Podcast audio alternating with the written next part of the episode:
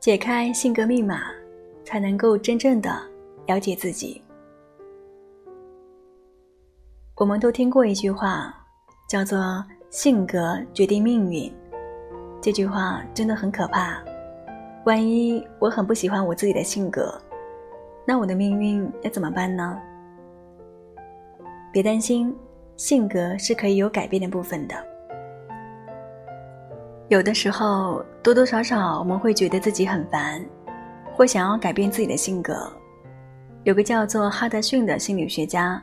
他在二零一四年的时候呢，做了一个调查，他发现，当我们想要改变自己性格的时候，超过百分之八十七的人希望自己能够变得更外向、更会社交；超过百分之八十九的人希望自己更讨人喜欢；那么，超过百分之九十七的人希望自己可以更加的认真、更加的尽责。这背后的意思就是说，有这么多的人。都觉得自己不够好。哈德逊的这个调查显示出来，大部分的人都想要朝着外向、受欢迎、尽责几个方向前进。可是，改变了自己的性格，我们还是自己本人吗？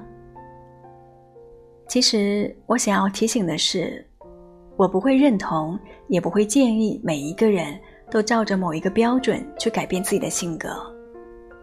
我们一直都在强调，我们所拥有的这个人生，并没有所谓正确的生活方式，只有是否适合你的生活方式。所谓适合我们的生活方式，就是在性格跟我们人生愿望当中得到一个平衡点。所以今天的课程当中所说的所谓的改变性格，是指在我们的性格基础上，能够延展它的弹性。让它能够适应我们在不同的时间需要达成不同的目标。其实就像是我们每一个人的体型都不一样，我们会顺着我们的体型去找适合我们的衣服。可是我们还是会对于体型有不满意的时候。那这个时候呢，我们可能会去运动或者去减肥，而不是把我们的腿从膝盖切掉，把我们的头从脖子切掉，换上别人的腿。别人的头。前面几堂课呢，我们已经讲过性格是怎么回事。其实性格无非就是很多会被别人或者被自己觉察的具体的行为。比方说，你常常发脾气，别人就会说你很暴躁；你常常哭，别人就会说你多愁善感。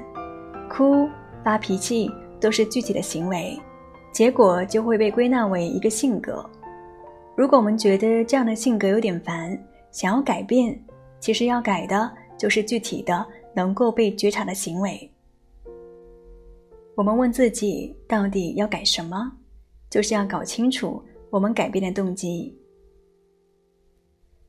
这里我想要提醒的第一件事情是：如果我们要改变性格，应该是因为我们想要获得我们真心想要的东西。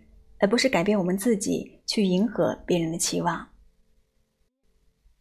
我有一个朋友呢，是一位设计师，他很不喜欢和别人相处，所以他觉得如果他做设计工作的话呢，就可以自己一个人在家里面做事情，不需要跟同事相处。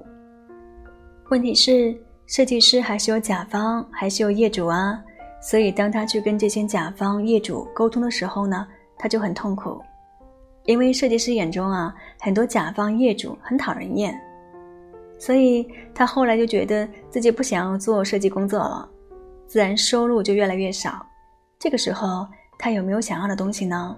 其实有的，他想要多赚一点钱，要买他喜欢的东西，所以他要的东西是钱。他有具体的原因要改变自己的性格，所以刚才我们谈到的。是改变的动机，那顺着这个改变动机，第二个我们要提醒的是，如果你要改变性格，请你设定具体的目标。比方说，有的男生觉得自己性格很烦，是因为如果在很多人的面前，他就不好意思跟女生主动说话，这是一个具体的行为，具体的问题。如果一直改不掉，就一直没有办法在大家面前跟自己有兴趣的女生开口说话，越改不掉，越会有无力感，就越容易对自己产生厌倦。那这个时候呢，就默默的发生了不该发生的事。我们本来只是讨厌一件自己具体的行为，渐渐的衍生为讨厌我们自己的性格。这时候，如果我们想要改变这个部分，只要设定一个具体的目标，这个目标一定要小而具体。所谓的小，就是容易达成。比方说，你设定自己必须要在某一次社团活动的时候。主动跟三个女生开口说话。如果你一下子把具体的目标设定的太大，比方说在三百人面前做一个演讲，那么这个可能永远无法达成。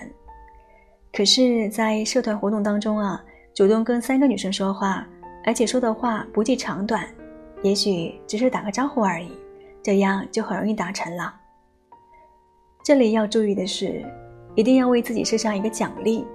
每具体的做一次改进，就要奖励自己一下。比方说，只不过是主动对一个女生露出了笑容，然后说“嗨，你好”，这个时候呢，就要给自己一个奖励。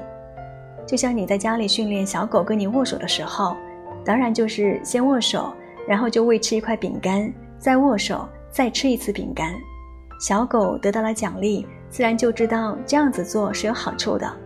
我们也可以这样奖励自己。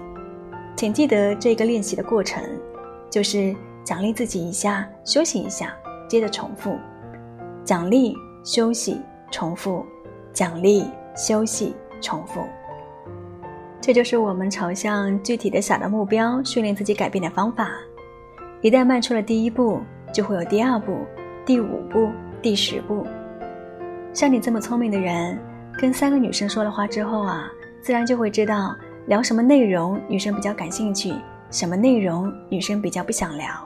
渐渐的，你自然会收集到很多可以跟女生聊的话题，而且也有很多可以教我们说话的东西啊。不管是好好说话的课程，或者是说话之道的书，都可以帮助我们练习跟女生或者跟任何人交流。但是，如果你改变的目标是说我要变得受欢迎，那么这个就有点模糊了。可以把它具体化为：我们如果见到了曾经见过面的人，主动上前问好，这个行为就很具体了。今天的课程呢，提醒了改变性格的两件事情。第一个是要搞清楚自己改变的动机是为了追求更好的、更想要的东西。